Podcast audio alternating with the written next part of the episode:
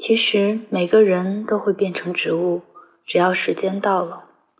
我们都会在风中摇曳，像一棵植物。我坐在央曼永神山脚下的牛奶海边，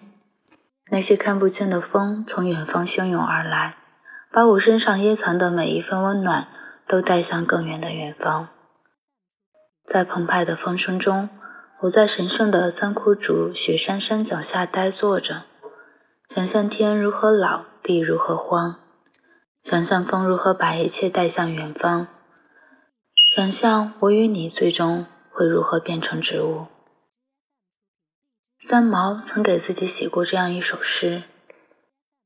如果有来生，要做一棵树，站成永恒，